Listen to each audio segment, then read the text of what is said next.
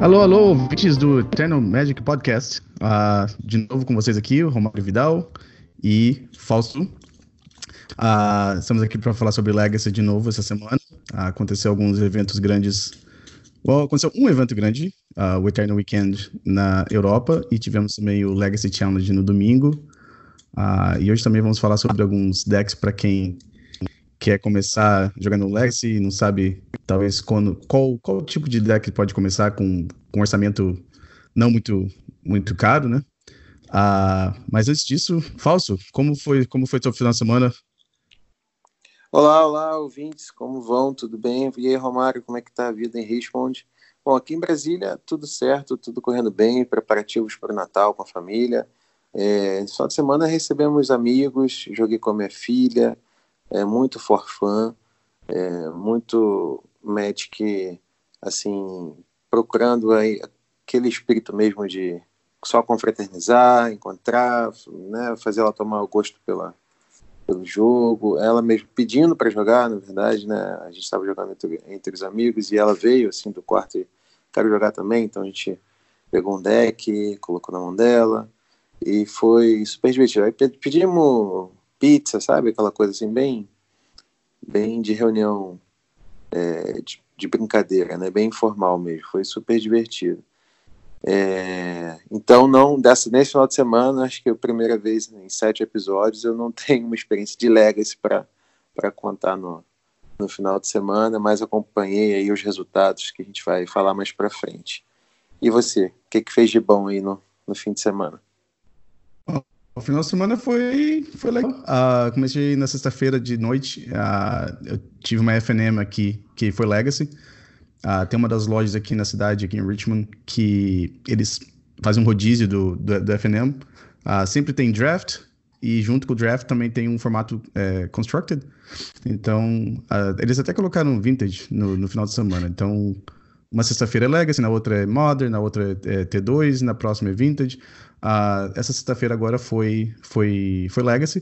Uh, e é uma loja que é mais perto da minha casa até. E eu fui lá, foi divertido. A gente não teve muita gente dessa, vez, porque muita gente uh, não estava na cidade, por causa que o, é perto do Natal, né? Uh, então, jogador de Legacy normalmente também tem família, daí já tem criança que não tá, já, tá, já, tá, já não está na escola. Então, Deu menos gente, mas foi divertido igual. A gente teve uma variedade de decks que apareceram pra gente jogar.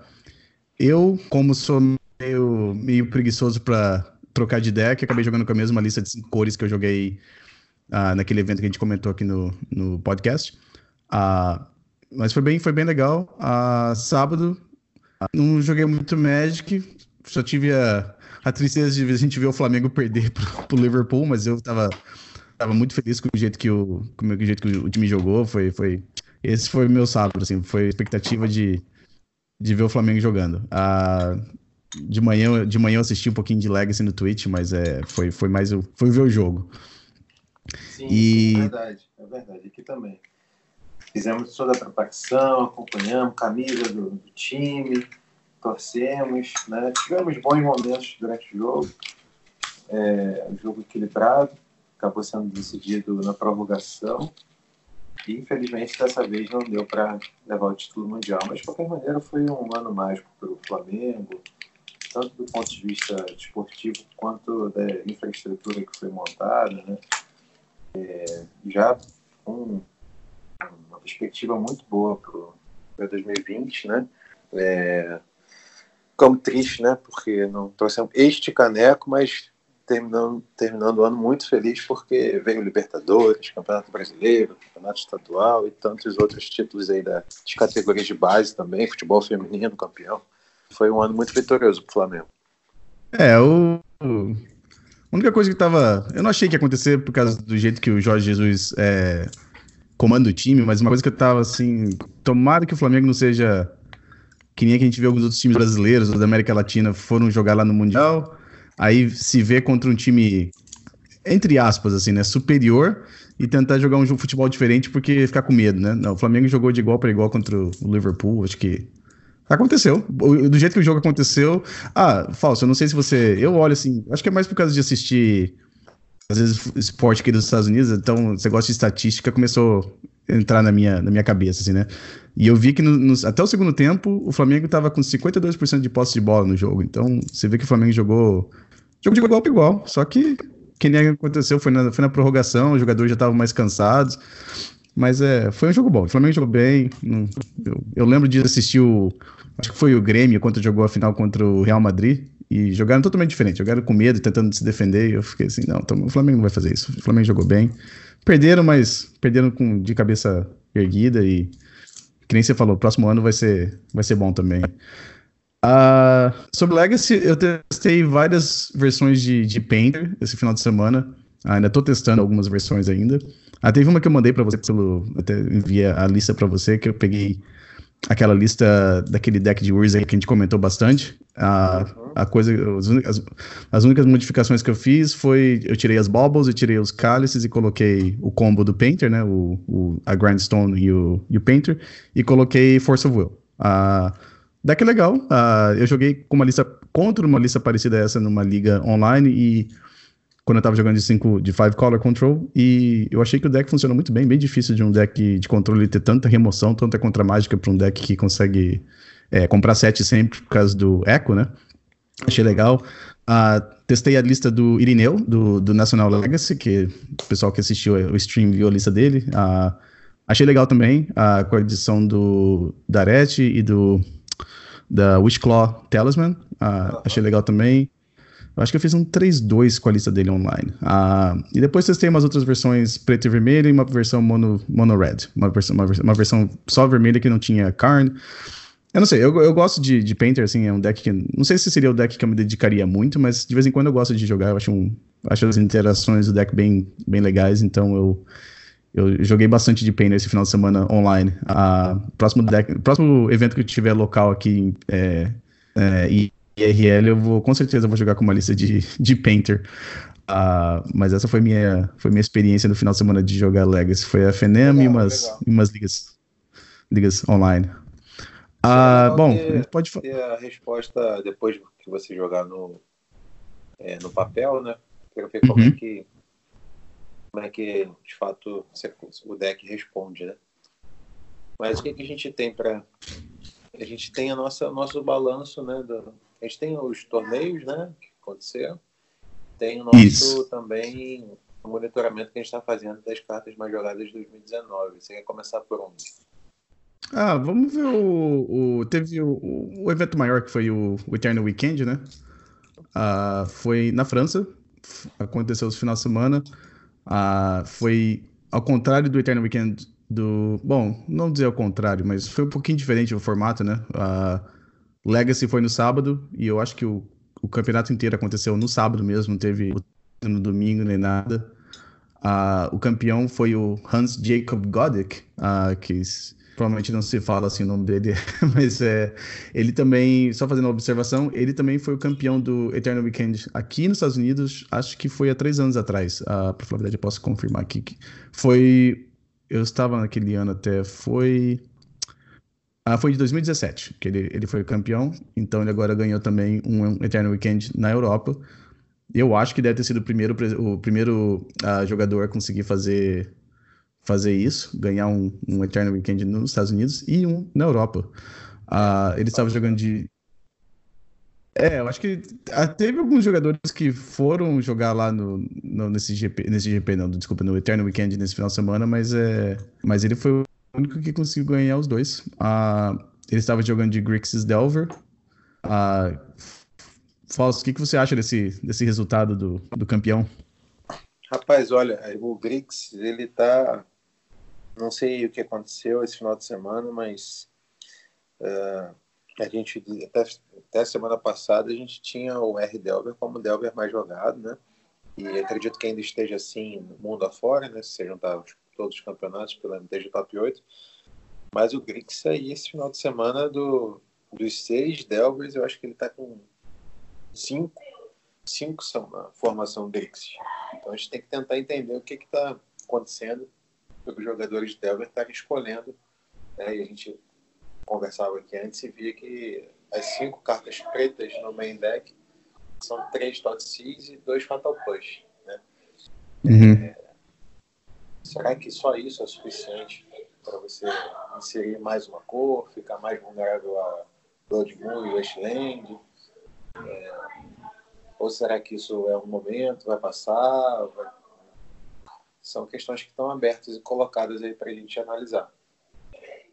É, o. A adição, que nem se falou, são cinco cartas no main deck, né? Então é um Grixis, assim, mais ou menos Grixis, né? É um, é um blue, é um blue red, só que com splash pro preto, né?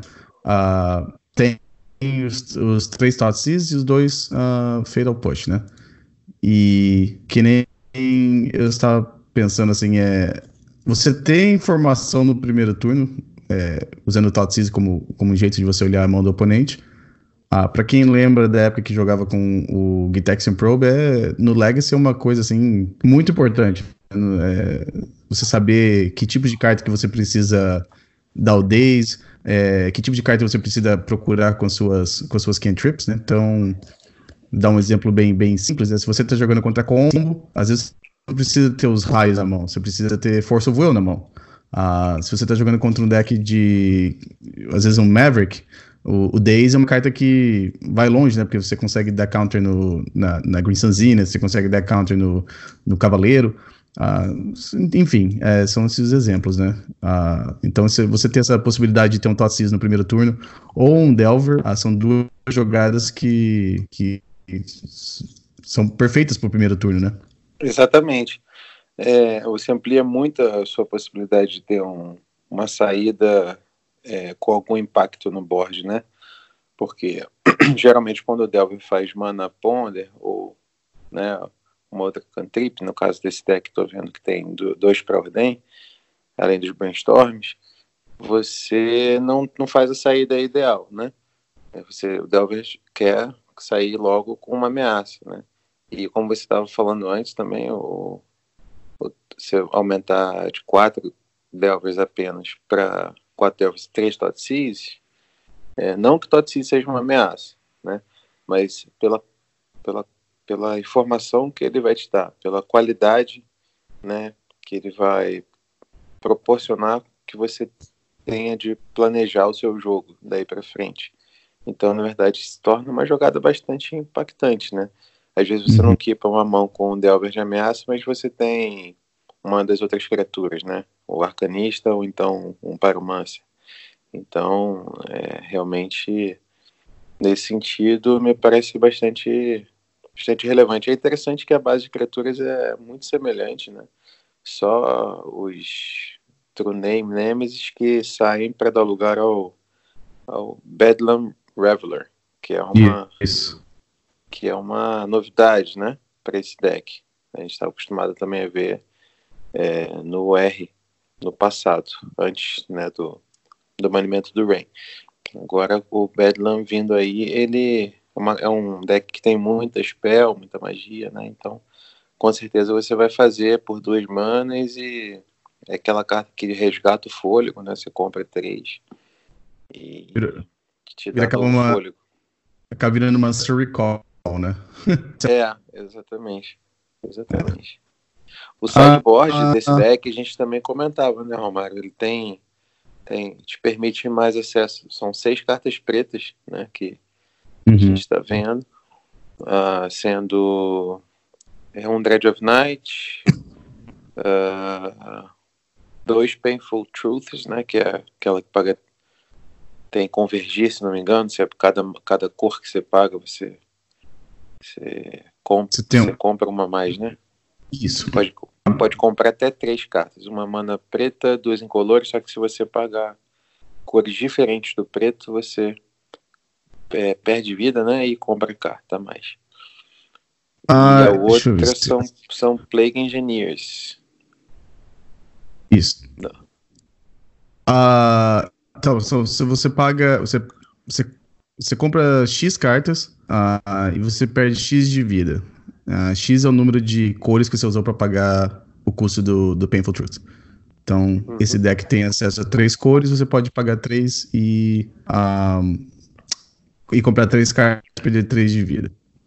É, que é uma carta fenomenal contra decks de controle, né? que estão é, crescendo bastante. Eles estão simplesmente dobrando depois do, do banimento do Rain. Quase que dobraram em presença do, no meta de acordo com o MTG Top 8. Então, é, tem que ter. Eu acho que o R não tinha tantas cartas uh, no side que tem um impacto tão forte quanto essa em, em matchups contra os controles. Os hum. playing engineers aí, Lucas, para você que curte elfo, estão aí presentes, sim. Estão aí presentes. Ah, Painful com... Eu falar que a Painful Truth é uma carta que fazia tempo, eu já até esqueci dela já, porque na época do, do check pile, assim, a gente via aparecendo de vez em quando, né? Ah, era uma saída para você conseguir combater os outros decks de controle comprando mais cartas. Ah, a gente via Painful Truth, então aquelas vezes aquela. Ah, agora eu vou lembrar como é que chama aquela carta, que custa uma preta e uma outra, você paga três de vida, você compra duas cartas, eu acho que se chama. É como se fosse é, um sign. Sussurro da noite, uma coisa assim. Isso, é. Aham. Uh -huh. uh, yeah, Night's Whisper. Isso, isso mesmo. Night's Whisper. Uh, a gente via essa Painful Truth e essa carta tava meio desaparecida. Ah, falso, tem uma interação até acho que interessante. Uh, não acontece muito, e com esse deck aqui acho que não faz diferença. Mas se o oponente tiver uma talha em jogo ou algum efeito de tax, você consegue comprar quatro cartas com essa aqui, se você tiver quatro cores diferentes. Uh, é, Exatamente. Você é pagou a mais com uma cor diferente, né? Exatamente. É, e compra uma carta a mais, exatamente. É. Bem lembrado. É uma carta de Battle of Zendikar. Ela foi meio que lançada para, tipo, quando perceberam a força do Treasury Cruise, né, e baniram, uma uhum. espécie de, de reposição dentro daquilo que é possível de power level pro, né, pro Legacy. Claro. Então... É, troca recursos, né? É, é. São 10 duas manas por, a mais e ainda tem uma, uma perda de vida para poder comprar três cartas, porque era uma época, para quem não se lembra, uh, que as pessoas estavam colocando burn splashado para azul só para poder ter o Treasury Cruise, né? É. Que é basicamente uma mana e compra três cartas. Então. Exatamente. É, ela sobreviveu uns 3, 4 meses no formato só, né? Até ser banida. É, não, aquela, aquela tinha que ser banida mesmo. Uh, deixa eu ver aqui. Outra carta que me chamou a atenção no sideboard foi o Mystic Sanctuary, que é aquela carta que a gente vê sendo jogada no, no Miracles, né? É o Sim. terreno que uh, a gente chamou que é um, é um, terreno que tem um Mystic Tutor no, no, no terreno. Uh, uhum. Imagina também que essa carta deve entrar contra decks de controle também. A gente vê que o sideboard uhum. dele tá bem voltado para o matchup de controle, né? E você usar uma surgical de novo, né? Voltar pro topo contra um reanimator. Putz, uhum. o, o Robertão aí que deve estar tá ouvindo a gente, hein?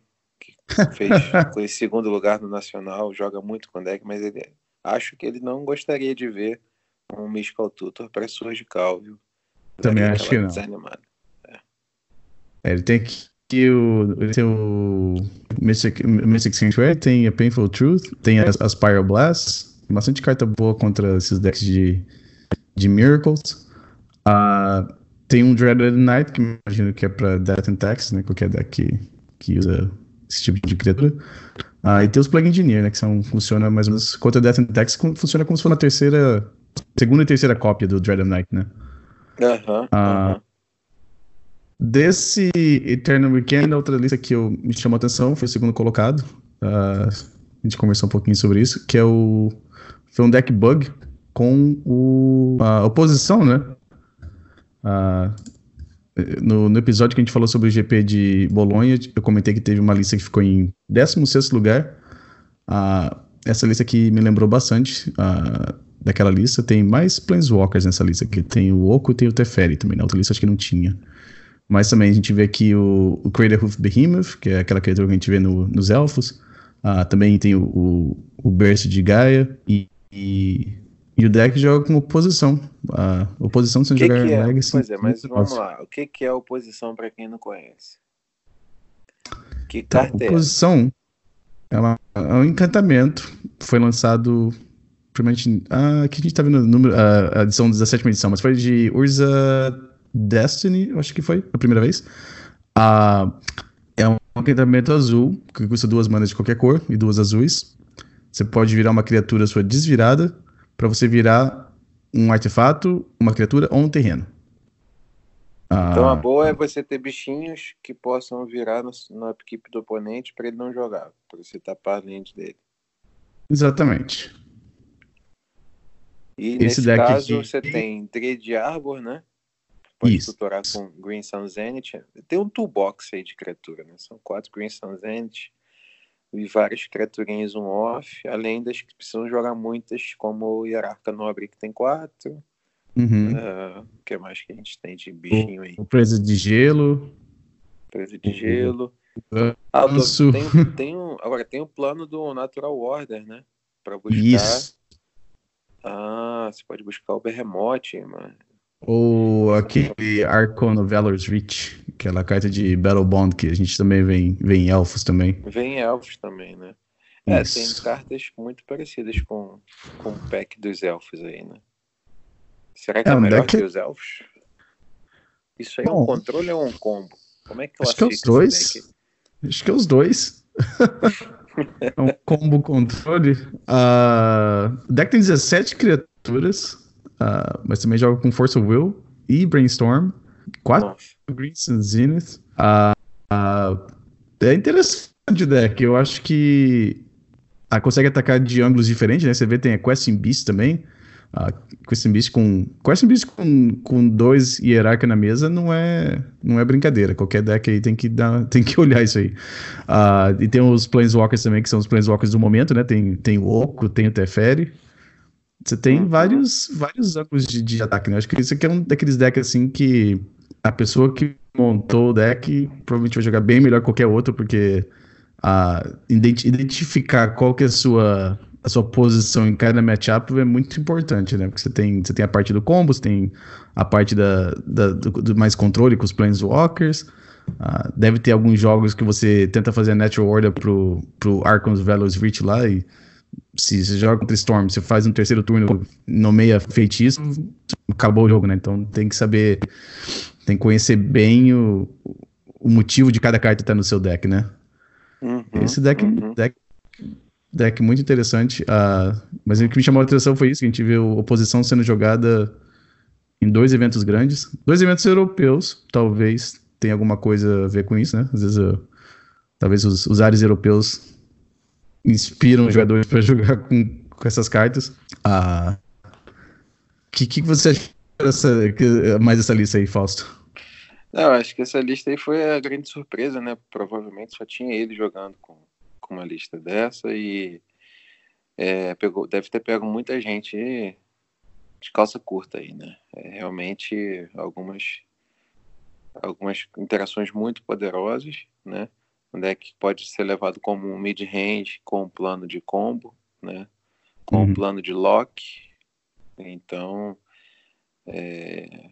e a pessoa com certeza deve ter masterizado bastante o deck, porque é, dá para ver que não é um deck muito simples de jogar, precisa conhecer o metagame, saber o que esperar do, de cada oponente, né? Para você tomar sempre as melhores decisões a cada instante.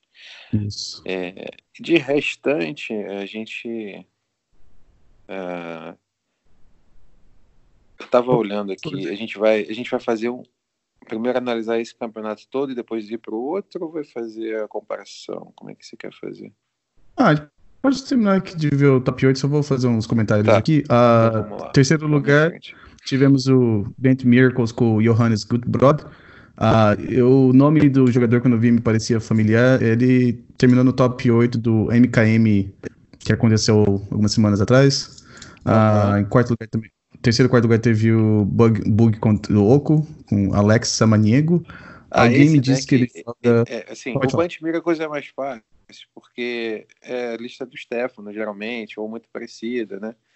É, uhum. só, só ver se ele tem um plano do, da Volcanic no site né? Que muitos jogadores têm, têm feito tem. Uhum. Tem. Tem, né? que foi ali, provavelmente a lista, se não igual, mas muito parecida que, a, que o Thiago usou para fazer o top 4 no, no formato playoff, né? Isso. Então essa lista aí, o pessoal está acostumado, a gente comentou já, fez um programa quase inteiro é, falando dela com o Thiago, né? Nosso convidado. Isso. E, então tá tranquilo. A seguinte que eu queria chamar a atenção, porque é um. O pessoal colocou como bug oco. Mas, na verdade, é um outro deck que tem quatro Green Sun Zenith, né? Uhum. E que não é elfo. A gente até então estava acostumado a ver no Legacy, talvez essa seja uma boa novidade, é, que Green Sun Zenith era lugar, era só jogava em elfo ou Maverick, né? Então agora a gente está vendo que outras combinações estão fazendo uso é, dessa carta que não à toa é banida no Modern, né? É uma carta que, né? Para quem não conhece, feitiço, uma mana verde X, é, procurando seu deck é, criatura com custo X ou menor. E, e eu acho, inclusive, que a, o, o, crescimento em participação desse tipo de deck, que faz toolbox, né, claro, é, com as cartas, as criaturas verdes novas, aí você tem aqui ali no rod de perna lá, o Collector Roof, você uhum. tem acesso a, vezes você pode rampar, vamos lembrar que tem Leovold, uh, né? agora tem Cobrinha, enfim, que compra carta, uh, Green Sun enfim, só para acabar, depois que ele que você casta, se for resolvido, você reembaralha no deck. É, eu acho que isso vai forçar com que os sideboards voltem a usar uma velha conhecida nossa, que é a Graph Digger's Cage, né?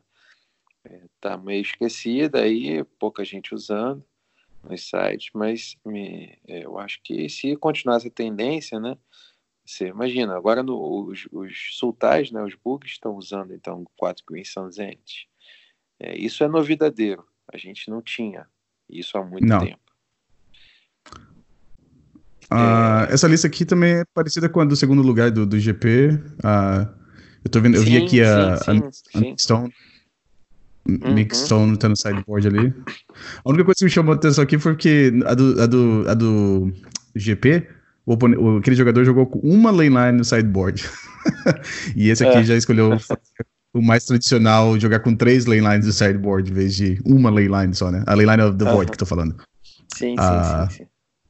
Uh, bom, e alguém me falou também que esse jogador joga bastante no Magic Online, então uh, uma surpresa que também fez um top 8 aqui. Uh, o site do, do evento acabou nomeando errado o outro deck que a gente viu, em vez de estar tá como Sky Delver, mas a gente deu uma olhada aqui. É na verdade um R Delver, né? Tem uma lista bem, bem padrão aqui, com Chain Lightning, Force Negation as criaturas do Delver, Dreadhorde Arcanus, tem True Name Nemesis, que é uma criatura que a gente tá meio desaparecida uh, no Legacy. Uh, essa lista aqui acho que foi bem, bem, bem é, conhecida, bem assim. também, já.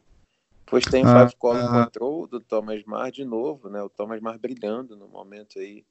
Uhum. É excepcional, fazendo top 8 em diversos eventos importantes seguidamente, né? Lembrando que esse teve quase 200 jogadores, Eternal Weekend europeu. Em Paris, perto do Natal, nada mal, né? Jogar um Legacy, fazer um top 8. Exatamente. E aquela, essa mesma lista que você está usando, né, Romário? Então, é, é, a mesma lista, e eu acho que ele começou. Bom, eu não acompanho assim tanto o desempenho do Thomas Mar, mas ele. Ele é da República Tcheca, eu acho que foi por isso até que o, a versão original que a gente via do deck chamava de Czech Pile, que foi criado por ele. Ah, ele fez um bom resultado no GP, ele ficou bem. Uh, acho que algumas posições fora do, do, top 8. Ele fez um top 8 no Pequeno aquele final de semana também. Uh, teve um evento no. Acho que foi no Nebraska's Wars, que ele perdeu na final. E esse aqui fez um top 8. Tudo com a mesma lista, as mesmas 75 cartas. Uh, e também foi a mesma lista que eu usei para ganhar o Underground Sea semana, algumas semanas atrás. Uh, a gente deu uma olhada aqui, carta por carta igualzinha, então ele tá. Obviamente, eu acho que ele deve estar tá feliz com a lista dele e conseguindo bons resultados. Uh, o deck vale a pena para quem é fã de controle, assim, versão tap out, né? Em vez de tentar jogar reativo, você tenta jogar sendo mais agressivo. Eu acho que esse deck aqui é uma, uma ótima escolha. Eu tô me divertindo bastante jogando com, esse, com essa lista. Uh... Eu vou mandar essa lista pro meu amigo Walter, que, que tem jogado Legacy com a gente, tem curtido as versões de controle, né? É, com certeza pelo menos ele dá uma olhada, né, ver se se encanta por ela. É, é uma lista que está fazendo resultado demais, né? Hum, Tem hum, alguma dica, assim, você que já ganhou uma Underground Sea com ela, para quem está querendo eu fazer acho... também resultado? Eu quero ter paciência, ter ligar agressivamente, não ligar muito, o que, que você diria? Uh, eu acho que como o deck tem o Astrolábio e tem terrenos básicos, acho que sem saber o componente está jogando, eu prefiro usar as Fatlands para pegar terrenos básicos no começo do jogo. Uhum. Uh, contra contra Delver, eu fiz isso algumas vezes naquele final de semana que eu ganhei o evento e depois online também. Eu acho que é o correto é usar as Force of Will de uma forma meio agressiva no primeiro jogo uh, digo assim, agressivo, por exemplo, se ele. Se o oponente te dá uma Force of Will no seu Belfast Strix no turno 2, talvez valha a pena responder com uma Force of Will. O Belfast Strix uhum. no primeiro jogo é, é, é muito bom. Uh, Drown in the Lock é uma carta muito versátil. Eu achei essa carta. Eu lembro que essa carta, quando foi teve o spoiler dessa carta, eu fiquei meio assim, porque eu achei que talvez tem essa tem a chance dela não fazer nada. Raramente ela não faz nada. Às vezes só contra decks de Storm que, que eles não colocam carta no cemitério, às vezes você acaba com ela ficando na tua mão. Uh, mas eu acho que. Ah, e tomar cuidado contra Veil, porque o deck joga com 3 Imp Turak e 3 Inquisi é, Inquisição.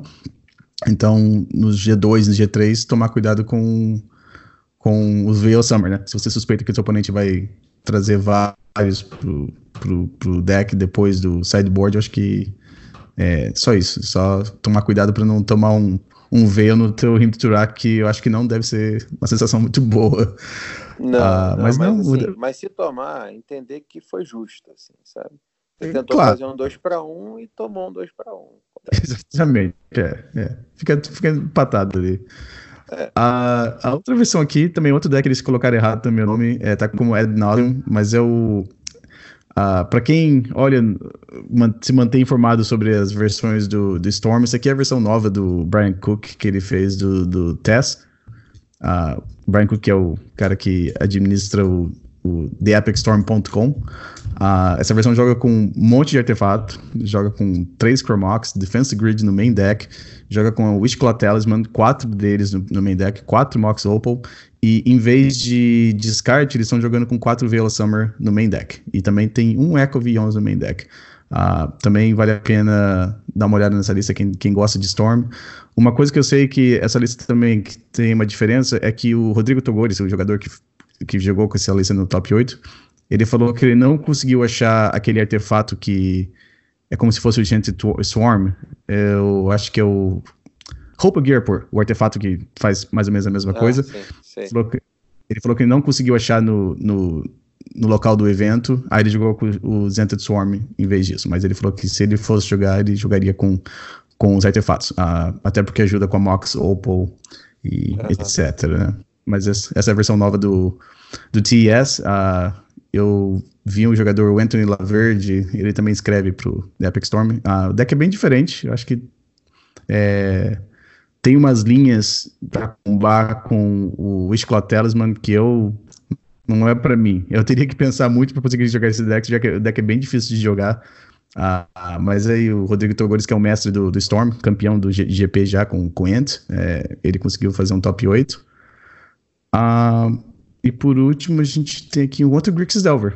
Uh, então a gente viu dois Grixis Delver nesse, nesse top 8. As listas foi, são um pouquinho diferentes. Foi o deck mais popular do final de semana, né? Spoiler, a gente vai, a gente, a gente vai ver o Legacy. A gente, a gente ainda vai passar por outro, é verdade, é verdade. Isso. Deu spoiler. Deu spoiler, Fausto. Não tem problema.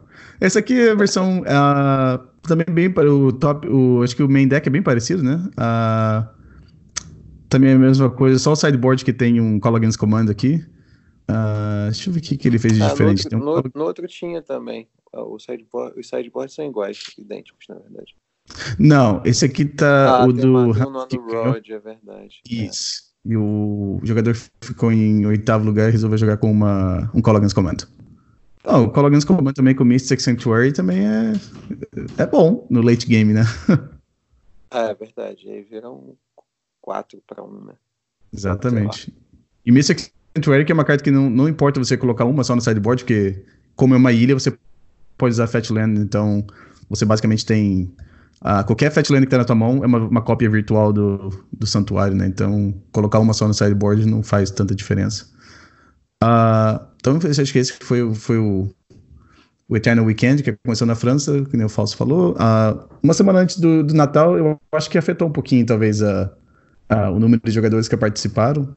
Uh, e teve. É possível, quem... é, mas, eu acho geralmente, que... mas geralmente é, é, um terço mesmo, às vezes, é, ou algo perto disso, em relação ao, ao Eternal Weekend dos Estados Unidos, em termos de. Uhum. Então, nos Estados Unidos foram, foram, fomos 539 196 na, no, na, da Europa não me parece muito distante da, da média assim, dos anos anteriores.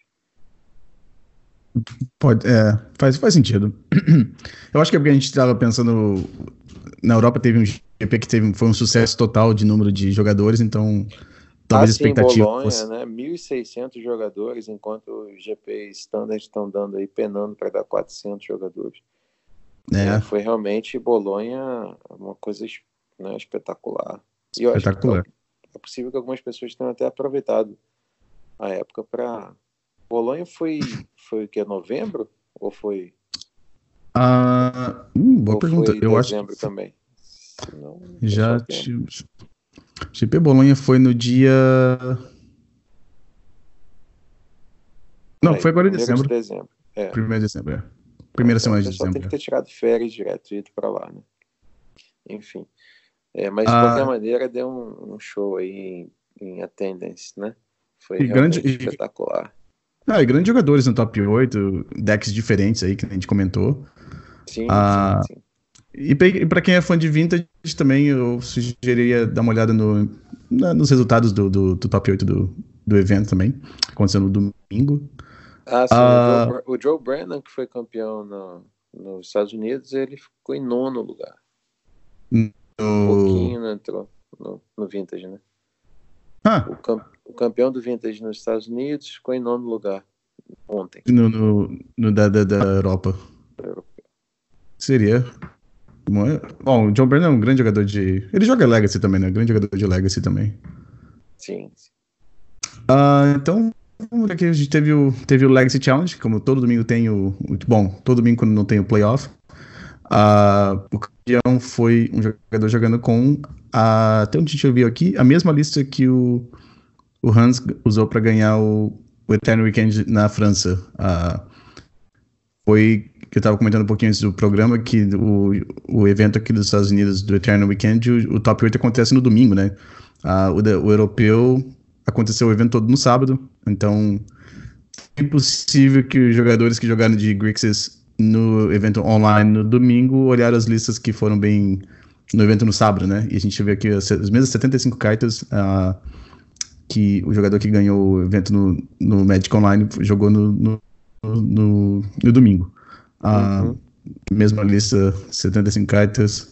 Uh, a segunda, a lista segunda colocado usou algumas cartas diferentes. Tinha o jogador escolheu jogar com quatro ley lines uh, como resposta para deck de cemitério, né? E tem uma Ungrath's Rampage também, que é aquela carta tem vários modos, né? Vermelha e preta, te dá bastante flexibilidade. Ah, não sei se tem lugar no sideboard. O que, que, que, você acha do Rampage? Essa aí foi uma carta que, quando eu vi o spoiler, eu achei que ia ser jogada bastante no Legacy e a gente até agora não vê muito. Você já pois tentou é. jogar com essa carta? Já, já. Essa carta aí é, ela é muito boa. Eu acho que todos os Grix deveriam usar pelo menos uma cópia dela. Porque esse field que se anuncia, com, como eu falei, é, praticamente duplicando a presença de controles, que significa, é, na maioria das vezes, super friends. Né? É uma uhum. resposta muito adequada, a meu ver, para esses planinautas que estão cada vez mais presentes, como Teferi, o Oco, né?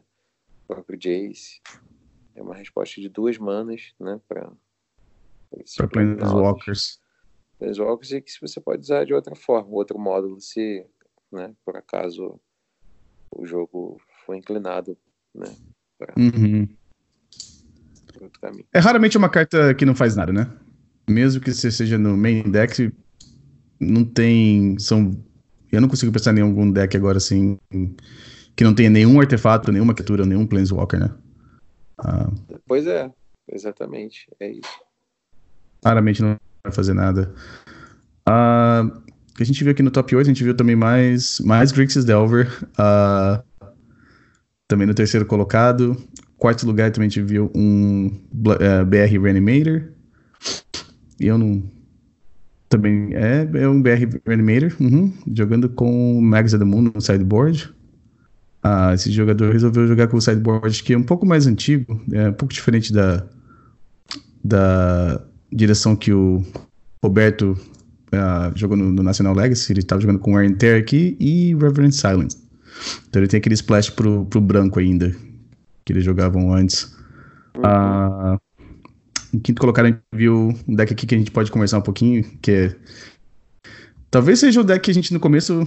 Não, não sei você, Falso. Eu achava que era um deck que ia ser fogo de palha. Mas acho que mais tá passando os meses, a gente tá vendo esse deck aparecendo mais e fazendo um resultado bom. Que é o deck do Rogak com a Vendivine, né?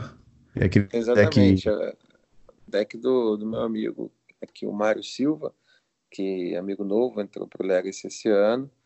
É, já montando esse deck na, na, versão anterior, que não tinha o Crab, né, o Adam Crab. Uhum. É um uhum. deck, meu amigo, que assim, eu nunca consegui Nunca vi nem consegui ganhar o G1 com Delver desse deck aí, por exemplo. Ele está falando que Delver, né, o deck está aparecendo de novo entre os mais jogados. Se você consegue ter uma posição de vencer quase sempre né, o G1 de um dos decks mais jogados, é porque você não, não, tá, não tá mal, né? Ele tem o plano do altar, o combo, quer dizer, aquele deck quebrou o Modern, a ponto de terem que banir uma carta recém-lançada, numa edição feita para o formato, que era o Modern uhum. Horizons. É, ele já veio para o Legacy e está é, aí presente. Eu acho que é um deck que não é fogo de palha, não. É um deck que, que é bastante consistente. Eu já vi rodar várias vezes. É, tem, não tem só o plano do combo, você tem como fazer muito poder nos turnos iniciais com o uhum. Divine, né? É, é. Não, não raro você consegue resolver o próprio Rugak cedo, né? No turno 1 ou 2. Então é, é um deck que me parece que vai ter o seu lugar no Legacy. É, o, o Caranguejo e o Stitcher Supplier realmente é o. Como se diz? É a cola que, que segura o deck, né? Ah, o Stitcher Supplier no primeiro turno, em adição com cartas que nem o, o Bloodghast, ou o, o Gravecrawler, ou Cabal Therapy, essas, essas cartas todas, uh, consegue fazer que o deck tenha uns turnos dois assim, bem explosivos, né? Uh, não é difícil deles terem atacar com uma Vendivine no segundo turno e baixar um Holgak, né? Então, uh, eu acho que o deck ainda deve estar em fase assim de, como é se diz, de aperfeiçoar, né? Uh, mas a gente tá vendo cada vez é, aparecendo mais nos top 8, né? Começou com. Acho que o nome do jogador era o Tariq Patel. Acho que foi ele que criou essa versão é, com essas três cores. Antes a gente via alguns jogadores se experimentando com as versões antigas do, do, do Zombardment, né? Que era aquele deck vermelho e preto que jogava com o Goblin Bombardment. Uhum. Ah, eles abandonaram o plano de jogar com vermelho e preto e agora estão jogando com essa versão bug, que eu acho bem melhor. Ah, e, e e o azul é só pro caranguejo, né? Eu acho. Ah, e pro Careful Study. Ah, Sim. Eu tive. Eu, eu tava no, no Eternal Weekend. Uh, eu joguei contra esse deck. Até comentei aqui no, no, primeiro episódio do nosso podcast. Eu comentei. Eu joguei contra esse deck duas vezes. E. Falso, eu comecei a jogar em 2009, que eu comecei a jogar Legacy de novo. E naquela época você via o Careful Story no primeiro turno de uma Underground Sea você pensava que era Reanimator, né? Que na época o Reanimator era azul e preto, né? Uhum. E, e, eu acho que até hoje tá assim na, gravado na minha memória, assim, e no Eternal Weekend foi a mesma coisa. O jogador usou Fatlander, pegou um Underground Sea, Careful Study. Falei, Black é, Reanimator azul e preto, né? Aí ele colocou duas Vendivines no cemitério e falou assim: Ah, tá, verdade, tem esse deck também. Mas é um deck que, que a gente tem que respeitar agora, que se você bobear, no, te mata no terceiro turno. Pois é, é um deck muito rápido que, né, ele tem muitas. Você pode consistentemente colocar um poder de ataque e uh, pode dar um dano consistente de 6 a 10 no, no turno. 6 a 12, na verdade, né? Ou, enfim, pode colocar duas Windvine, por exemplo, já batendo no turno 2 e conjurar um Rugak e ter ali o, o suficiente para dar letal no turno seguinte. É, isso, esse é o... isso assim, isso é o plano rápido, o plano A, talvez, né? Um dos planos dele, porque uhum. você, tem também o, o, o, combo do altar com a ponte, né? Então isso. você faz, uh, você primeiro começa assimilando, né? Aí vai fazendo os zumbis com com a ponte.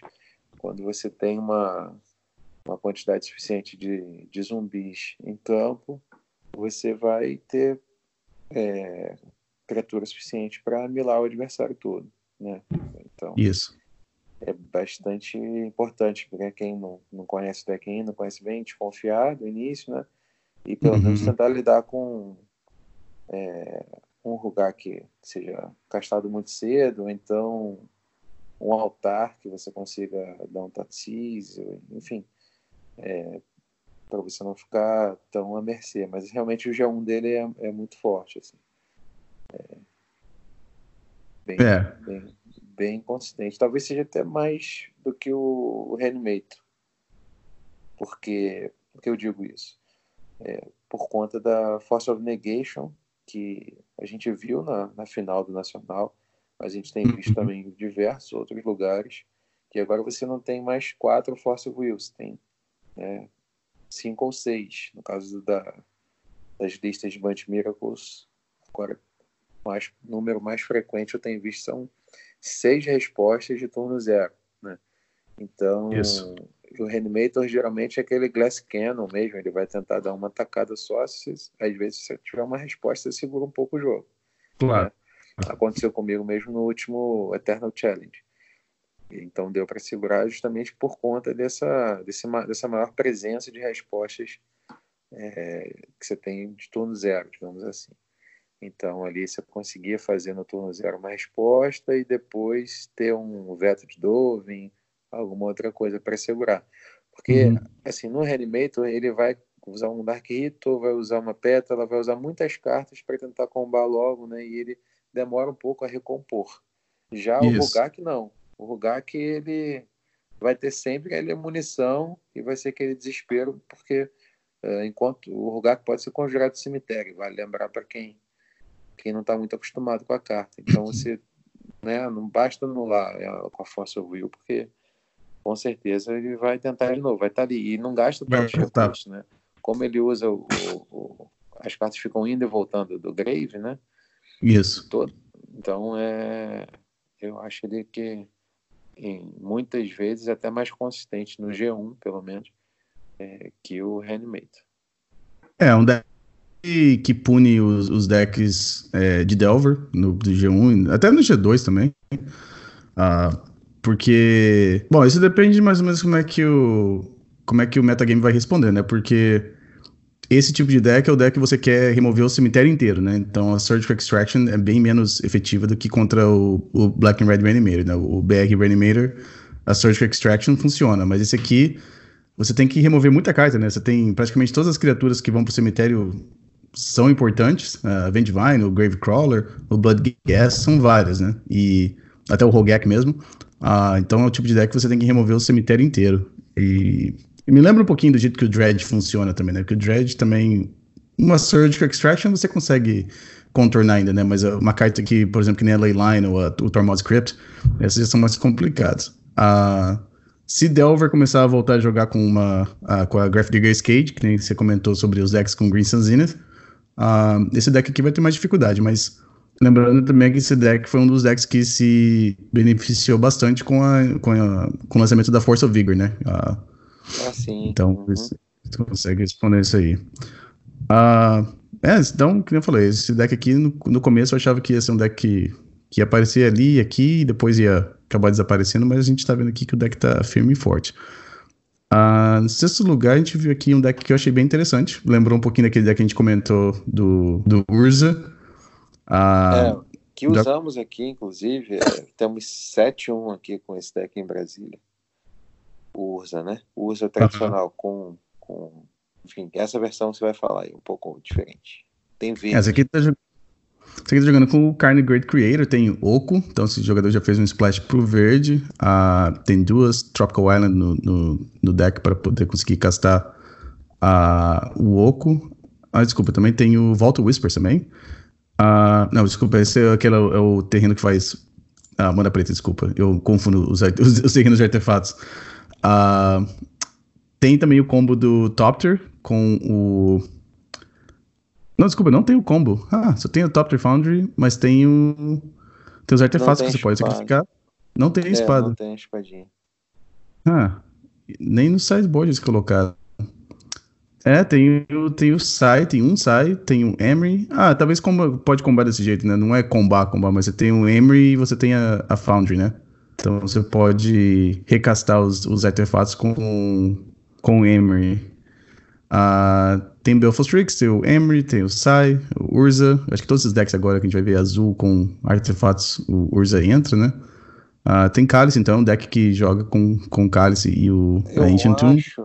Romário, eu acho, desculpe interromper, porque eu acho que o, o, o no caso aí, o Top Tier Foundry, com o, o efeito do Urza em campo e a possibilidade de ter o Sai também, e toda hora que você uhum. fizer um artefato, você vai fazer um, um outro artefato, um Topter. Né? Verdade. Então, esse mesmo Topter que você fez, você pode adicionar mana azul e sacrificar para o Topter Foundry certo? Mas a uh, Foundry, eu acho que só. Não, mas tem que ser um artefato que não seja token. Então você não pode sacrificar o mesmo. Você pode é, sacrificar, é mas você não vai, mas é não, vai, não, vai fazer, não vai fazer um outro. É, com o Urza faz muita vida, tem como você ganhar muita vida, mas não chega a ser vida infinita, né? Vai ter uma, uma vantagem de board ali bastante considerável é, e tem que ganhar batendo mesmo, não ganha de uma vez não. Não. Mas parece um deck bem forte. É, você vê que tem vários jeitos de você conseguir é, ganhar vantagem de cartas. Tem como parar os decks mais agressivos com Cálice ou com, com Oco. E é um deck que tem o Carne, então tem um sideboard com bastante, bastante opções ali. É... Ah, desculpa, ele tem uma Sword of the Mickey no sideboard. Ah, tá. que ele pode procurar com o Carne. Exatamente. É. Ele pode procurar com o Carne. É, tá legal, eu acho legal o deck, muito deck, deck bem, bem criativo. Uh, acho que depois que eu terminar essa minha, minha fase de jogar de, de Painter, talvez aqui seja o próximo que eu vou dar uma, uma testada, jogar umas, jogar umas ligas aqui no Magic Online. Uh, em sétimo lugar, a gente viu o JPA de novo jogando com Sneaking Show. Uh, acho que já é toda final de semana a gente vê ele fazer um top 8 nesse, nos challenges. Uh, jogando com a versão que tem o Daisy. É, eu sei que o pessoal que joga Sneak Attack, é, Sneaking Show sempre comenta versão com Daisy, versão sem Daisy. Eu, como não sou especialista no deck, eu só escuto o que os outros falam. Uh, em oitavo lugar, terminando o top 8, a gente vê aqui um deck cheio é, de pra, Walkers. Só, só para explicar ali na, no sétimo lugar, é, uhum. é, Daisy, é, com ou sem Daisy, né? Geralmente as versões com Daisy, elas querem, elas são montadas para você acelerar um pouco o combo, né? Então você geralmente vai ver outros aceleradores. Por exemplo, no caso dessa lista que ele usou, ele tem dois Siemens Spirit Guide, além das quatro Lotus Petal, né? Então uhum. você que o Daisy é uma carta que faz muito sentido no início do jogo e não tanto sentido do meio para o final, né? É, então, nas versões que você não tem Daisy, você também dificilmente vai ver o Spirit Guide, por exemplo, né? Então, é, essa aí é a, é a diferença conceitual de você usar Daisy nesse, tanto nesse quanto no Omnitel, né? tanto no Snake Show quanto no Omnitel. Geralmente você coloca mais acelerador, você quer combar mais rápido. Uhum. É, e também a, a, quantidade de Sol Lente. Né? Eu já vi Omnitel até com 7 Sol Lente e Daisy, porque você quer combar logo, você quer combar e quer ter um backup. Uhum. Se você começa o jogo, né, o oponente faz faz mana vai, o oponente faz mana Delver, por exemplo, você tapa ou faz mana Ponder, você faz uma Soul Land, mas faz, tem mais no deck, né? E tem Isso. lá o Daisy de, de backup, ou a Force of Will, né? Então Isso. essa é a razão pela qual você quer ter você quer ter o Daisy geralmente quando você monta o deck para combar mais cedo. Entendi. Não, faz, faz sentido. É, a opção minha era mais assim porque parece que na comunidade que joga com esse deck eles sempre tem essas discussões de qual versão que, que é melhor pro, pro metagame e tal. Eu acho que. Uh, eu acho que o Days, quando a gente vê mais decks de controle, talvez o Days seja um pouquinho melhor. Uh, se o oponente vira para poder baixar um Planeswalker, você devolve combando, acho que é... o Daisy acaba ficando melhor nessas situações, pois né? É, pois é, exatamente. Bom, e no. Daisy é uma carta. É, é, sempre que o oponente estiver tapado, ele é um counter absoluto, né? É claro, claro. genérica, vai anular qualquer coisa. Então, isso aí é, é muito forte. Realmente.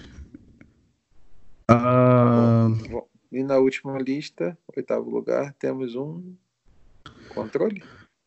O controle joga com. O jogador tá jogando com dois Jays, duas Narset, dois Ocos e um Teferi. O, o Triferi, o Teferinho, né? Uh, é como se fosse um Bent Miracles, eu acho aqui. Uh, ah, eu tem, andei tem essas listas, é. É que em vez de ter términos, né, os milagres, ele tem... Veredito. Tem Veredito Supremo. Uhum. Uh, tem uma savana no deck, então deixa eu ver o sideboard aqui. Tem e joga com back to basics ainda. É interessante. O deck joga com, com tantas cores e ainda joga com back to basics. Uh, tem o Civil Library, tem Veil Summer e. Acho que é isso que tem de splash para verde. Uh, e o deck contém uma Tropical Island e uma savana para conseguir castar as, as mágicas verdes. Uh, Bom, lembrando, todo mundo que está escutando, a gente eu vou disponibilizar esses links dos eventos que a gente conversa uh, no, na, nos, na descrição do, do episódio. Uh, mas isso aqui foi as vezes que a gente viu do final de semana é, do Legacy Challenge e do Eternal Weekend que aconteceu na França, que foi o Eternal Weekend europeu, né? Agora a gente tem três Eternal Weekends todo ano. Tem nos Estados Unidos, tem no Japão, que é o Eternal Weekend Ásia, e tem o Eternal Weekend no, na Europa. Uh, Falso já está marcado o próximo, próximo encontro também lá, no, lá em Pittsburgh de novo, né? Pro ano que vem. Espero que sim. e lembrando que esse episódio e todos os demais do Eternal Cast, né, o podcast é, do Eternal Magic, estão disponíveis num link fixo no site eternalmagic.com.br. Pode acessar lá do seu celular, do seu computador e ouvir aí na hora que estiver lavando a louça, na hora que estiver no transporte para o trabalho. Pode. Tem bastante conteúdo já disponível, né? Esse é o sétimo episódio. Correto. Bom, uh, bom, a gente queria conversar um pouquinho aqui sobre os decks para para quem está interessado em jogar Legacy, às vezes não, não sabe onde não sabe onde começar, não sabe quais decks que são é, viáveis para jogar. Uh, Falso, não sei, a gente preparou uma lista aqui, mas não sei se vocês não precisam necessariamente falar nessa ordem aqui, mas a gente olhou algumas listas aqui que talvez estão um pouco mais acessíveis. Uh, algumas é, são acessíveis do ponto de vista de alguém que já está jogando Modern, talvez. Uh, tem bastante cartas que são compartilhadas pela, pelas listas de Legacy também. Uh, pode falar, escolhe um deck que a gente pode começar a conversar aqui eu escolho o deck que tem o melhor combo do Legacy. Que é Planície Edelvile. que é o Defentex. Muita gente achava que era só um patch deck, né? E o, de e o Defentex vem mostrando aí primeiro lugar no Swiss National Legacy esse ano, ganhou o, o formato playoff do MOL. Então é um deck que né, muita gente aí tratava como se fosse algo menor, e vem mostrando que, na verdade, traz muitos prêmios, muitos, muitos troféus, né? Uhum. E é um deck que não tem nenhuma carta da reserva de lixo. Exatamente. Inclusive, teve várias cartas reprintadas recentemente, nos últimos dois ou três anos, como o Porto de Richard, que tava, chegou a 300, 400 reais, agora você acha por 70. É, Caracas. Caracas também era caro, tá bem mais barato. Então, um deck que você. Inclusive, eu esqueci de falar mais importante de todos. É o atual campeão do Eternal Challenge. É pilotado pelo Igor Silva, grande jogador, conterrâneo lá do Rio de Janeiro, mas que vive aqui em Brasília também há muitos anos, como eu. E venceu, foi campeão do Suíço e depois mandou ver no top 8, levando para casa uma Tundra. Opa! É. Então, é um deck que vale a pena ir atrás, quem está aí querendo começar a jogar Legacy, foi um dos meus primeiros decks é, competitivos do Legacy. Eu recomendo muito, é muito recursivo, é muito bom contra Delver, muito bom contra o meta em geral hoje, como ele está se apresentando. É, vale muito a pena é, conhecer essa lista, é, se interar e, enfim, se gostar do estilo de jogo, quem sabe montar também. A Death Dex eu joguei bastante vezes também. Acho que o primeiro, o primeiro Eternal Weekend que eu fui participar, que foi na Filadélfia, eu joguei de Death in Texas. Uh, o deck era novo para mim naquela época. Eu já tinha visto sendo jogado, mas era para mim era meio novo e é um deck que requer um pouquinho de, um pouquinho não, desculpa, requer bastante é, conhecimento do formato, mas eu acho que é um deck também que uh, quanto mais você jogar, você vai beneficiar muito mais, assim, conhecendo o seu deck, conhecendo as interações das suas cartas. E é um deck, assim, que a gente vê bastante jogadores jogando com, com Death in Texas por anos e anos. É um deck que passa lista de banimento, passa edições novas e você. Ah, tem, você vê jogadores jogando e sempre conseguindo bons resultados. Eu acho que é um, é um deck que eu recomendo. Ah, tem versões parecidas no Modern, então às vezes se você já é um jogador de Modern, você talvez já tenha bastante dessas cartas também. E como o Falso falou, é um deck. Eu acho que talvez seja o único deck do Legacy que não tem nenhuma carta no, na Reserve List. Uh, algumas cartas que eram caras do, do deck foram é, reimpressas, né? Que nem o, a Caracas, o, o Porto e a, a Wasteland. Então é um deck que eu recomendo. Eu acho que tem bastante é, conteúdo na internet para quem quer jogar o deck. É, tem gente que faz stream, tem o, o Phil Gallagher, que ele tem um site chamado uh, Traben University. Uh, tem bastante listas, é, artigos para quem quer ler, você vê, uh, até conteúdo no Brasil. É um deck que tem bastante um. Tem um pessoal que é bem dedicado ao deck, né? Uh, próximo deck que a gente pode dar uma olhada tem os dois decks mais baratos do formato que a gente. Esses números, uh, falando nisso, esses números são os números que eu peguei do MTG Goldfish. Uh, é um dos, umas, uns, uma das, das, fontes mais, mais fáceis de conseguir achar o preço dos decks. Uh, então esses valores são, são em dólares. Desculpa. Esses valores são em dólares. Uh, os decks mais baratos que a gente conseguiu olhar aqui, é, um é o Burn, você consegue montar até por 200, 200, 236 dólares, 200 dólares, uh, dependendo da lista que você quiser jogar. É, não, é um deck que não requer nenhuma Dual Land, não requer nenhum é, Fat Land. Uh, e é um deck que também, ano, entra ano e sai ano, a gente sempre vê o deck é, produzindo resultados para os jogadores que, que gostam de jogar de burn. E também é um deck que tem bastante carta que você vê sendo jogada também no Modern, né? Uh... Fausto, você você jogou de burn alguma vez já? Burn, só para lembrar aqui, é o único deck que foi duas vezes campeão do Eternal Challenge. Né? Uma uhum. delas, o jogador levou para casa uma Tropical Nossa. e a outra vez um Scrubland, se não me engano. Mas é o único deck que eu tenho aqui, todo, o Hall dos Campeões, né, da, das 10 edições que fizemos até, até agora do, do Eternal Challenge. É o único deck duas vezes campeão no torneio. É isso, né? Fazer. E é sempre assim: jogar contra Burn é sempre um desespero, né? Uhum, contra Burn Realmente. Contra o tempo todo você acha que. É, várias vezes o, você fica um de vida e o oponente no top deck, qualquer carta que ele ache vai acabar o jogo. É, Exatamente. É um Deus nos acuda. é um deck que tem muita chance.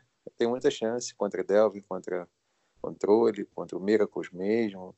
Uhum. É um deck que é uma, uma boa pedida, uma boa porta de entrada para o Legacy, digamos assim. É, também acho. Uh, e o deck tem bastante ferramentas para conseguir combater uh, uh, o metagame, né? Você tem opções para combater cemitério. O, Eidolon é uma, a carta perfeita para contra, contra, é, Storm, contra né? combo ou contra controle. Isso, é. Storm, se der um Duress no primeiro turno e ver um Eidolon lá do, na mão do oponente, é, é de chorar, né? Ah, e, o, e o Burn às vezes funciona como se fosse um combo, né? Porque se você não fizer nada, é, cada turno é 3, depois é 6, depois é 9, daqui a pouco você é, é uma Fire Blast com, com uma Price of Progress e, o jogo acabou ali no terceiro, quarto turno, né? Ah, deck, que nem a gente falei, é um deck que existe há bastante tempo, do, desde os primórdios do, do, do, Magic, e até hoje existe, ainda sobrevive no, no Legacy. Uh, e é um deck super barato para quem, quem quiser jogar Legacy. Uh, a outra opção aqui, que a gente viu que é um deck barato também, é o Manaless Dread. Uh, olhando aqui no MTG Goldfish, a gente conseguiu ver aqui que dá para montar por mais ou menos 245 dólares. Uh, o Manaless Dread é um daqueles decks que me chama atenção bastante no Legacy, que é um formato que você consegue jogar esse tipo de deck. É um deck que joga com terreno nenhum. Uh, então você não precisa ter Dual Land, porque você não precisa ter terreno nenhum no seu deck já. é uma versão mais barata do, do Dread convencional que a gente vê que joga com o Lies Eye Diamond, o Diamante do Olho de Leão. Então faz que essa versão seja bem mais barata.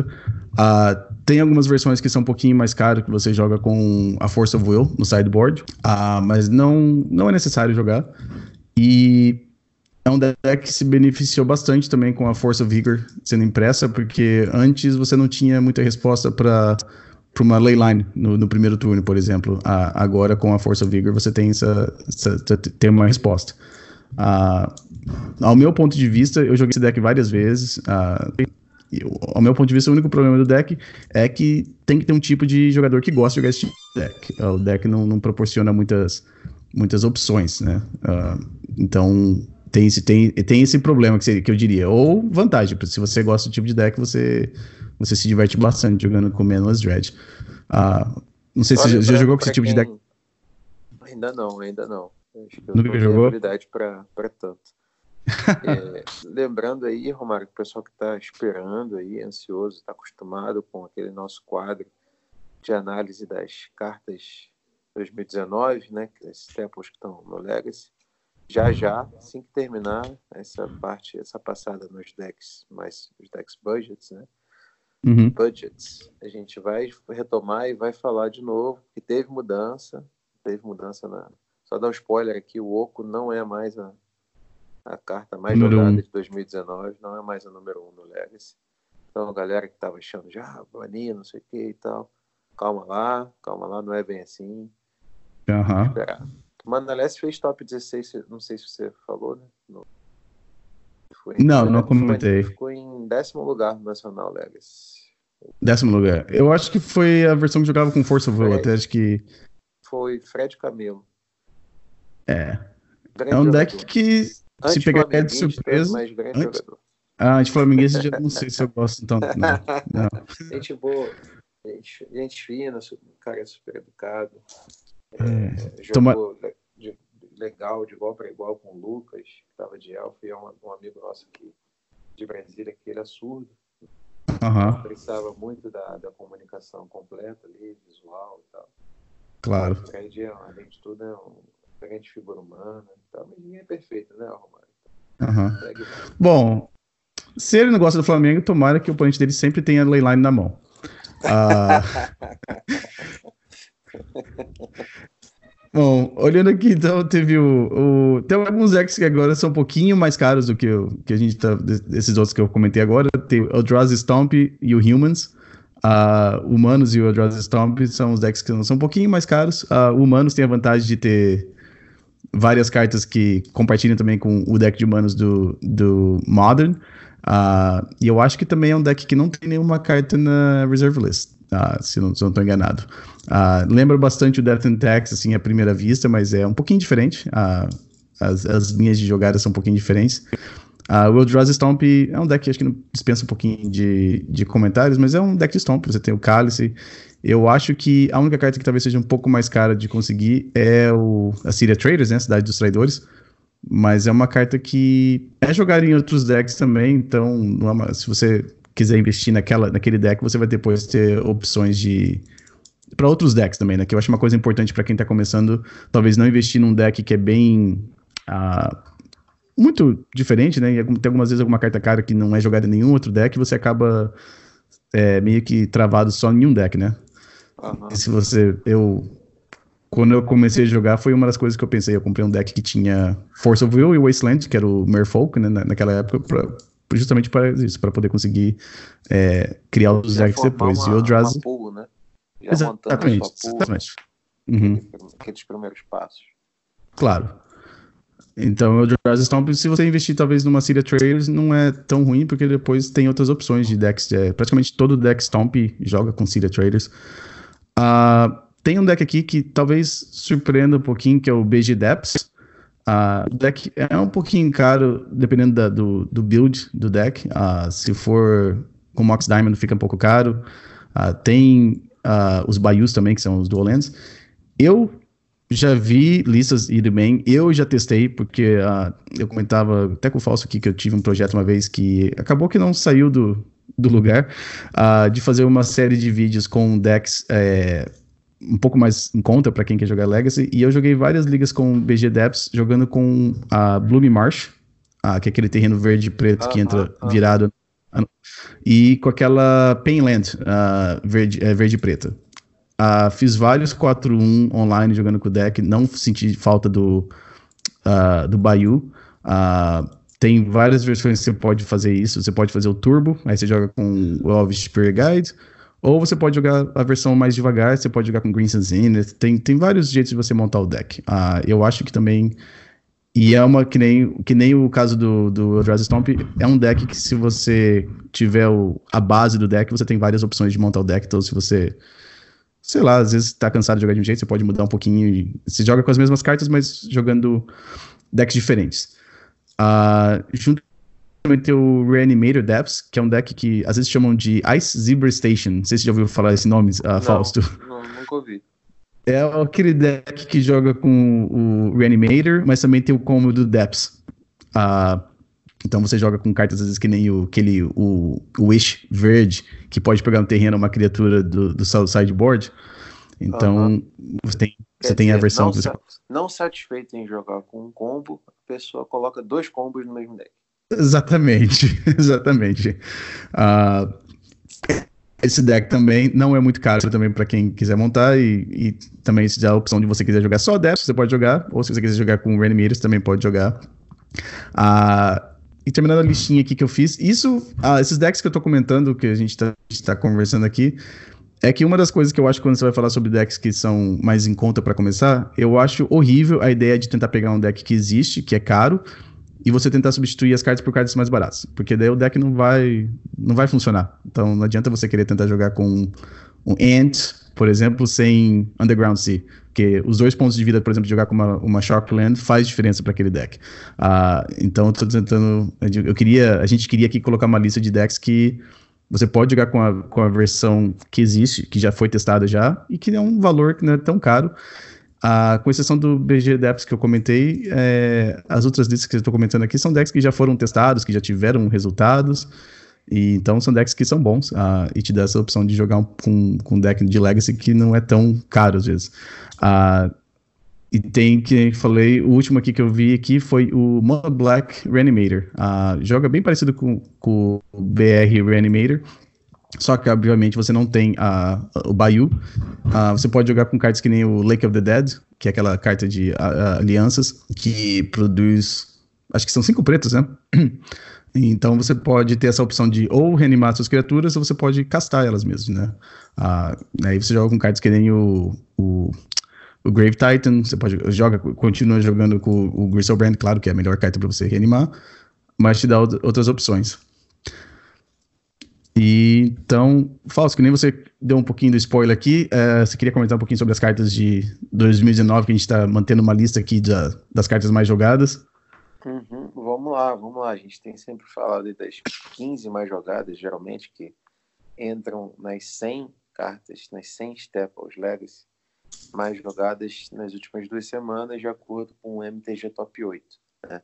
Lembrando que o Legacy é um formato que, onde são permitidas todas as cartas, né, exceto a lista de banidas, mas desde as primeiras edições. Portanto, você tem um conjunto muito grande, né? talvez cerca de 40 mil cartas já impressas, né? diferentes. Então, é, não é muito fácil acessar esse seleto grupo de Staples Legacy. 2019, a gente vem falando, foi um ano atípico e a gente, no, no programa que vem, vai fazer a retrospectiva do ano para o Legacy, né, 2019, e também traçar as perspectivas para 2020. É, portanto, a gente vem monitorando, né, 2019 um ano muito atípico, quando o Wizard lança, principalmente a partir de Guerra da Centelha, diversas cartas que vão brigar por espaço dentro desse conjunto de, de staples e conseguem ter uma participação muito superior uh, de qualquer outro ano, é, pelo menos que, que eu me lembre agora. Né? A média, uhum. né, como foi colocada pelo Henrique Belumati na, na transmissão nacional, era de 4% por ano de cartas novas ingressando no Legacy. 2019 estava em 17%, quer dizer, é, é muito fora da curva, né? São, são quatro vezes mais. Então a gente vem fazendo esse, esse monitoramento para poder entender com as cartas que estão jogando mais. E a gente tinha, desde de, o lançamento de Eldraine, o Oco, né, como a carta mais jogada no Legacy em 2019. Agora, nesse programa, a gente vai ter, pela primeira vez, o Oco não vai ser mais a carta mais jogada. É, a Force of Negation passa a ser a carta mais jogada. Né? Então, uhum. é, isso aí, a gente. Será que é um sinal de que está aumentando o combo? Ou será que, enfim, a carta estão descobrindo simplesmente que a carta é muito boa contra diversos, em diversas partidas? Uh, o Oco passa para segundo lugar e o Astrolábio também que vinha subindo já é a terceira carta mais jogada de 2019. Quarto lugar, o Teferinho. E quinto lugar, surpresa, Veil of Summer. Veil of Summer. Uhum. outra, outra coisa, então, assim, antes de avançar nas próximas 10 cartas, uh, é importante dizer, Baiô já é mais jogada que Underground Sea. Que Obviamente, que efeito do Oco e talvez do Veil Summer, né? Talvez? Provavelmente, né? Provavelmente. Porém, né? É, enfim, é dinâmico isso, né? Então, cada semana vai mudando, né? A gente tinha a perspectiva de que as versões é, Sultai do Delver, por exemplo, se sobressairiam por conta do Oco, né? Na verdade, não é o que está uhum. acontecendo na prática. Então, mas a Baiô está ali já passou a, a Underground Sea, né? Então tem esse, esse movimento que é interessante também de, de mostrar. Uh, você está com a tela aberta aí? Não? Tô, tô, tô, tô acompanhando aqui. Uhum. Ah, então vamos lá. Que eu não tô, tô tá falando de cabeça isso. Deixa eu ver se eu acho aqui. Vi que o site deles está um pouquinho devagar para mim aqui. Ah, aqui, vou conseguir. Já mostro aqui para você. Tá. Ok. Eu vou acompanhar na sua tela. Então a gente então, viu Astrolabe. A gente falou até o Veil of Summer, né? Uh... Veil of Summer. Cadê o Veil of Summer? Ah, tá aqui. Okay. Então a próxima tá. seria o. O Ice Fang Coddle. A cobrinha. Então, Vamos falar a cobrinha. mais jogada, que é né, a nova Baleful Strix aí, talvez. Uhum. Aí, então, até aqui, até as seis mais jogadas, a gente está entre as 40 mais jogadas. Então, as seis mais jogadas de 2019 estão entre as 40 mais jogadas, é, se a gente considerar todos os desde 93, né? Vamos lá para avançar no quadro para para olhar qual é a sétima carta de 2019, que já vai estar entre 60 mais jogadas. A gente começa a ver bastante dessas listas agora, bastante terreno nevado, a gente vê mais carta uhum. verde, que nem tudo em função do. Uh, acho que do Veil Summer e, da, e do, do Oco no formato, né? Que essas cartas realmente fizeram bastante diferença. Uh, bom, agora a gente vê aqui o, o Borrower. Não sei como é que. como é, que é o nome dele? Borrower, caloteiro descarado, é sétima carta de 2019, então. É, em oitavo, o Arcanista, que a gente tinha, já viu ali no, muito presente no Grix, no RDL. Ah, teve a vista aqui ah, também. Ah, não, a vista, a Prismatic Vista vem uh -huh. antes do Arcanista. Então, é verdade. uma FET que tem sido muito importante. Inclusive porque é um eixo, né? Não dá para analisar separadamente. É a vista claro. que puxa além de nev básica nevada, que vai jogar com astrolábio, uhum. que vai virar alce com ímpeto por causa do oco. Isso, exatamente. É, o, é a bola de neve. É. Ah, depois ah, da vista, então, em nono vem o arcanista. Exatamente. Seguido do santuário místico em décimo ah, lugar. Falso, só um pouquinho. Antes de lembrar que o Arcanista, a gente pode esperar que na próxima semana vai ser talvez mais, porque se continuar o Grixis Delver é, com esse build de Dryport Arcanis ficando popular, provavelmente nas próximas semanas a gente vai ver esse hum. número do Arcanista até subir um pouco mais, né? Porque quando Concordo. você joga com ele, você joga com pelo menos três copies no deck, né? Ah, desculpa, você falou o Santuário. Uhum.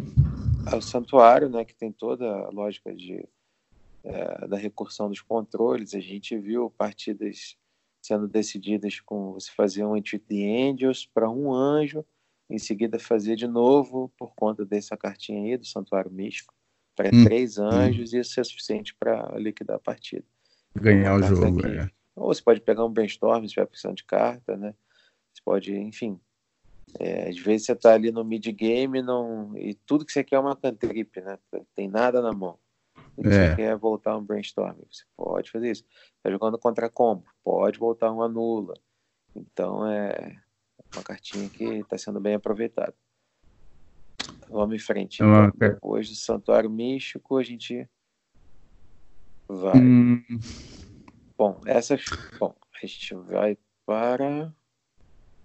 Tem a Narset. A Narset. Narset. Narset tá meio, meio apagado e agora a gente tá vendo sendo jogado de vez em quando. Mas não é. Não tá tão popular. Você vê que o nome dela também é uma média de 1.6. É, então, normalmente uma cópia. É o. É. É o mirror breaker dos, dos controles, né? Sim. Uh, bom, em seguida da, da Blast Zone, que é uma carta que tem sido usada no, nos decks que você consegue tutorar land, principalmente. Uhum. E a gente agora vai para a última tela, que é da 81 até a centésima carta. Isso. Então, aí, Once Upon a Time, que vem sendo usado bastante em algumas listas até de Eldrazi, eu já vi, uhum. e também no BG Depths. É, o, o Once Upon a Time, quando foi dado spoilers, que BG Depths foi o primeiro deck que, que pensaram que essa carta ia ter um, um, lugar, né? Porque ela funciona. Ela consegue tutorar as, as peças que o deck precisa para combar, né? Mas o ver essa carta no, no Eldrazi foi uma surpresa, mas eu não testei ainda, não tive a chance de testar, mas acho que é uma ideia bem legal. Eu acho que é uma. Mostra que a carta é bem, bem versátil, né? Ah, daí, em vez de você jogar com o Siemens Spear você joga com o Spear Guide e entra no, no Eldrazi, né? Você, você consegue também tutorar uma. Não, não tutorar, né? Mas procurar um Thought Not procurar uma Wasteland ali. É, são o tipo de coisa que esse deck quer conseguir. No, como o deck não tem como jogar com Cantrip, você tem uma versão aí de, de uma Cantrip de duas manas. Exatamente. Ah, e olha, a próxima é uma grande surpresa. Ela não estava até o último programa entre as 100 mais jogadas, que é justamente a carta que você falou da lista nova do Brent Cook, Wish uhum. Cloud Talisman, né? Isso. É, ela já está aparecendo então entre as 100 mais jogadas pela primeira vez desde que a gente começou a fazer o monitoramento. É, Isso. É, é aquele, aquele artefato que tutora né, qualquer carta e passa, vai para o oponente. Que não significa Isso. muito se você vai ganhar o jogo na mesma hora que você pegar a carta. Porque ele claro. vai virado, né? E Ou... em seguida tem uma, duas, três, quatro cartas. Tem carta aí que não estava nem de longe. A última vez que eu olhei, por exemplo, o Plague Engineer, que é a próxima, Uhum. Estava na posição 144. Agora ela já está na ó, 99, 98, 97, 96, 90, 94 posição. Então, o Plague Engineer ganhou 50 posições. Não é pouca coisa. Essa carta também foi uma surpresa também, né? Eu, eu lembro também quando saiu o spoiler do Modern Horizons, as cartas que estavam sendo mais comentadas eram o Renin 6 e o, a Force Negation e a Vista, mas o Plague Engineer não demorou muito, a gente já começou a ver ele sendo jogado no Legacy, né? E é. eu acho que é um pouquinho por ser uma, uma praga fabricada, mas é de um lado só, né? Então. É. A, e ela é, na época a gente via bastante uh, o Rug Delver, que estava sendo bem popular. O Plague Engineer também fazia um bom trabalho segurando o, o Thermagorph, né? Por causa do, do Death Touch. Uhum. Então, uma carta. Você conseguia é lidar com. Muito, é uma carta muito interessante, porque ela, na maioria das vezes, ela vai ser um 2 para 1. Né? Uhum. Pouquíssimos anulas no formato né, pegam, né? Um Daisy se encaixar, né?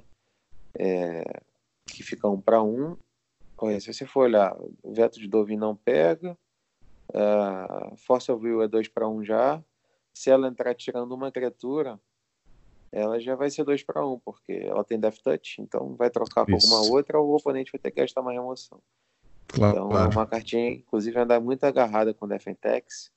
Talvez a, essa maior presença dela se dê graças a, ao destaque que o deck, o Defentex, vem vendendo né, ultimamente. É possível.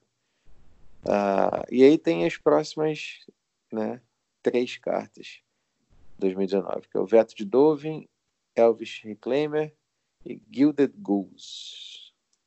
Gilded Goose que Apareceu. provavelmente deve ser o, o melhor Menadork do, do Legacy agora, né? Atualmente. Será? Será? Será que Não, é o melhor que o Hierarca? Não, não, provavelmente não, porque o, o Iraque você coloca em qualquer deck que tenha verde, né? O, o Goods você precisa do. Bom, se bem que você tá jogando de verde, tá, você provavelmente vai estar jogando de oco também, né? Mas é um, tá ali, não, não tá muito pra trás. O, é. E o, o Reclaim é Reclaimer é sensacional. Excelente. É.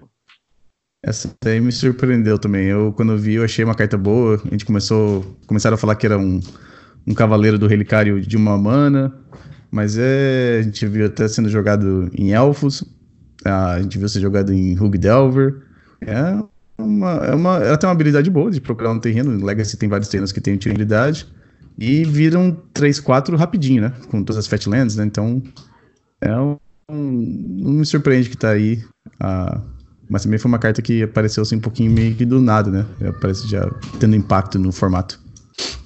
Exatamente. É uma carta que parece que foi feita sob medida para o BG Depths, porque uhum. uma das dificuldades do deck era justamente ter um plano B. Né? E o, o elf, esse elfo, muitas vezes, ele te dá acesso a esse plano B.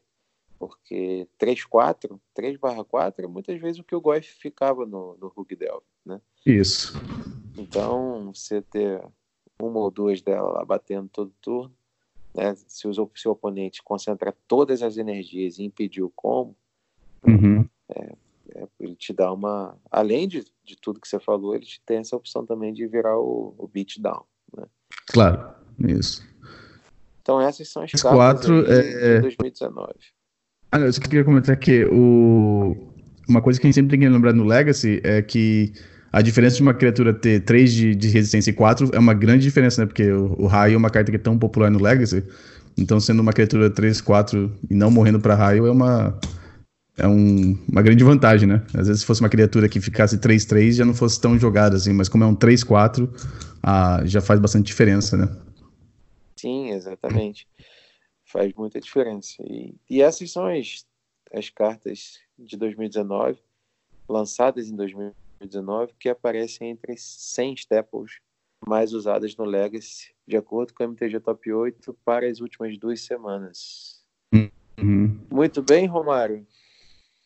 Bom, então uh, a gente queria fazer um anúncio. O próximo episódio vai ser o nosso último episódio de 2019. Uh, a gente vai tentar fazer uma. Não, vamos tentar não. Vamos fazer uma retrospectiva de 2019. O formato a gente, a gente eu faço, vamos ter que discutir aqui para a gente ver como é que a gente vai vai fazer, mas a gente vai fazer um programa uh, especial para a próxima semana, uh, vendo o que aconteceu no, nesse ano de 2019 em relação ao Legacy.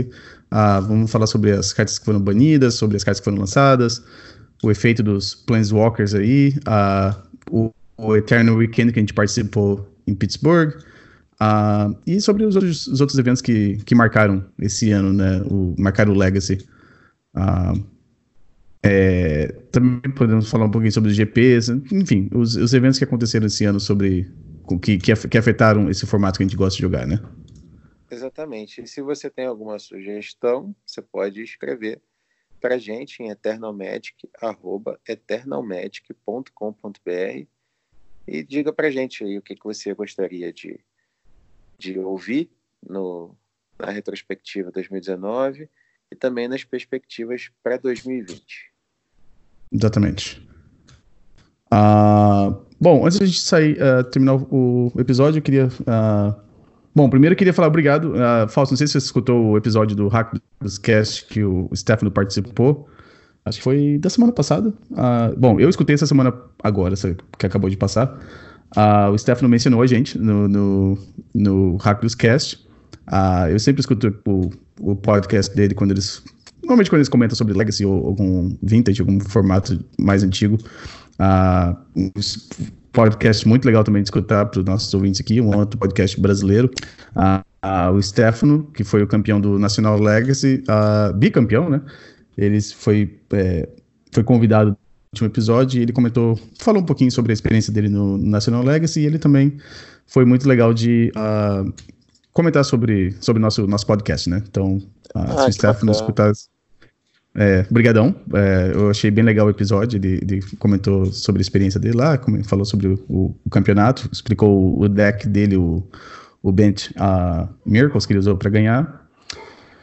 Uh, bom, o que mais que eu queria dizer? Que eu fiz umas anotações sobre o que eu tinha que falar no falando, final aqui. Falando no Stefano, enquanto você lembra, o, agradecer a ele, todo o pessoal do Hack dos Cast, que faz um trabalho excepcional na divulgação do Magic brasileiro.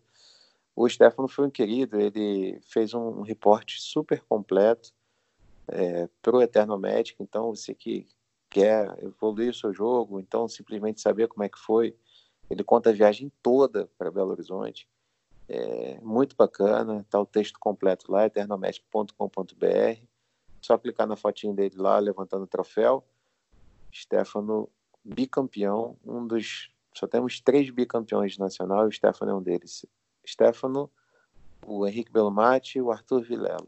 Então, parabéns e muito obrigado para o Stefano. Ah, bom, ah, teve um evento que eu vou tentar.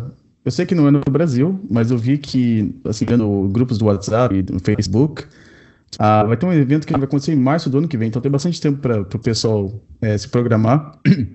Vai acontecer no dia 21, vai ser na cidade de St. Peters, no Missouri. Aquele foi aquele evento que você falou, a gente comentou um pouquinho. Vai ah, esse ser um 20... perspectivas, com certeza. Vamos falar bem um... dele. Vai ser um 20k. Um 20, é um, vai ser um campeonato que vai ter uma premiação absurda. 20 ah, mil reais. É, o primeiro, o primeiro colocado são 5 mil reais, 5 mil reais, 5 mil dólares. A uh, segundo colocado é 2.500. É, reais já, não. Reais não, dólares. Caralho. 20 mil dólares. É, e a premiação vai até o 68 é, são então é uma premiação absurda, vai ter até uma vai ter uma premiação de uma uma, uma carta do Power 9 para vai ser é, tipo uma como se diz, uma rifa, vai ser no, uma rifa não, que você não tem que pagar, é só você entrando no você participando é, vai ter um sorteio. Isso, sorteio. Não é uma rifa, né? Porque você tem que, você tem que entrar no, no evento para você conseguir ganhar, entrar na, na rifa, né? Uh, o evento vai ter uma capacidade de 200 jogadores. Então, se alguém estiver planejando querer participar do evento, uh, tem que se inscrever meio rápido, porque eu acho que esses 200 é, lugares vão ser, vão ser, como se diz, é, vão se esgotar. Uh, eu vou tentar fazer os planos, é, apesar de eu morar aqui nos Estados Unidos, Missouri fica do outro lado do país para mim, uh, mas eu vou tentar ver se consigo participar. Vai ser um evento que imagino que vai ser bem, bem legal. Esse organizador, no ano passado, ele já fez vários eventos desse jeito, uh, e alguém calculou uh, as taxas de, de, de inscrição não vão pagar nem a premiação. Então, o, acho que o nome dele se chama Jeremy Arson. Ele falou que ele vai perder dinheiro é, com a premiação em relação à taxa de inscrição. Ah, mas ele é um cara que gosta muito de, de Legacy, ele já, já fez vários eventos desse jeito. E ele prometeu para esse ano ainda um 40k, que vai ser mais para frente. Então, uh, eu vou colocar os links desses, desses eventos pro, no, na, na descrição do, do episódio. Que ele disse, não é no Brasil, mas é um evento que, para quem gosta de viajar para campeonato que paga bem, esse aí vale a pena. Ah, sim, com ah, certeza. É um evento maravilhoso. Ele é um mecenas né, do, do formato. Ah, realmente uma, uma premiação espetacular. É, essa premiação desse jeito você não vê. Não vem com qualquer evento, não. São 20 mil, 20 mil dólares de premiação, é, é, muita, é muito dinheiro, né? E é um evento que vai, vai ter um, um limite de 200 jogadores. Então, a, a sua chance de você conseguir sair pelo menos com uma premiação é, é muito mais alta, né? Porque paga até 68. Até o 60, é, 68. Então, se você conseguir fazer um recorde positivo no evento, você está garantido pelo menos a sua taxa de inscrição de, de retorno. Uh, eu acho que era isso que tinha de anúncios. Uh, bom, isso, é, esse que eu tinha mesmo. Só o, o Stefano falando sobre a gente no Hack do Sketch, um episódio muito legal, que nem, lembrando, quem gosta de escutar sobre Legacy e Magic em geral, tem um, um outro, uma outra opção também. E, bom, se alguém quiser entrar em contato comigo, uh, é Romário Neto 3 no Twitter. Eu também tenho um canal no YouTube, e também faço um stream de vez em quando no Twitch, que é Romário Vidal. Então é twitch.tv barra Romário Vidal. Ah, falso, eu tive um comentário no meu, no meu, no meu canal no YouTube, uh, um ouvinte do podcast. É, ele me perguntou ah, sobre, sobre. Comentei aqui várias vezes no podcast que eu gosto de assistir jogadores que jogam. É, eu gosto de assistir streams de, de Legacy, né? Normalmente, quando eu não estou jogando Legacy, eu estou assistindo quando eu estou no meu computador. Uh, eu fiz uma resposta é, meio comprida no, no, no, no, vídeo, foi no, foi no meu vídeo de four, Five Color Control, se alguém quiser dar uma olhada. Mas, basicamente, uh, tem um site chamado MTG Streams. Eu vou colocar o link também no, no programa. Eu acho um, um site muito legal. Uh, nesse site, você pode ver quem está fazendo stream, de qual formato, de qual plataforma. Então, se você estiver jogando papel, eles vão colocar lá. É, se você estiver jogando é, no Arena, o Magic Online, e, e fala qual o formato. Então, para quem gosta de assistir Legacy, você pode ir lá no MTG Streams, clica na, na, na, na aba de Legacy e vai mostrar quem está fazendo stream de Legacy naquela hora no, no Twitch. Então, é, é bem conveniente. E eu coloquei alguns links de alguns streamers que são mais é, consistentes, uh, que nem o Eric Landon, que ele faz stream toda semana, é, durante a semana, ele, é ele traba o trabalho dele agora é fazer stream. Tem o, o Alesh, que é o Arcan, também faz stream todo dia, durante o dia.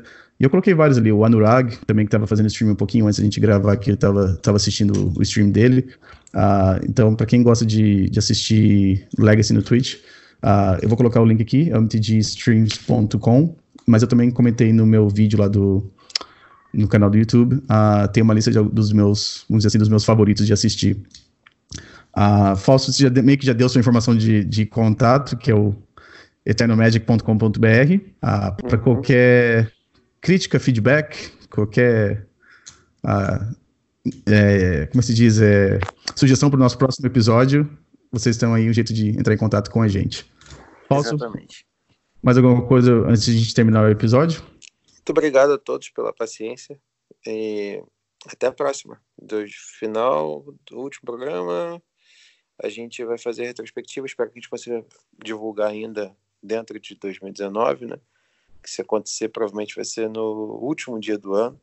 Uhum. Que fica. Não é retrospectiva da Globo, mas tem seu valor. Não vai ter, não vai ter show do Roberto Carlos depois, não. Não, não vai ter show do Roberto Carlos. então tá. Muito obrigado. Até a próxima semana. Valeu, um abraço.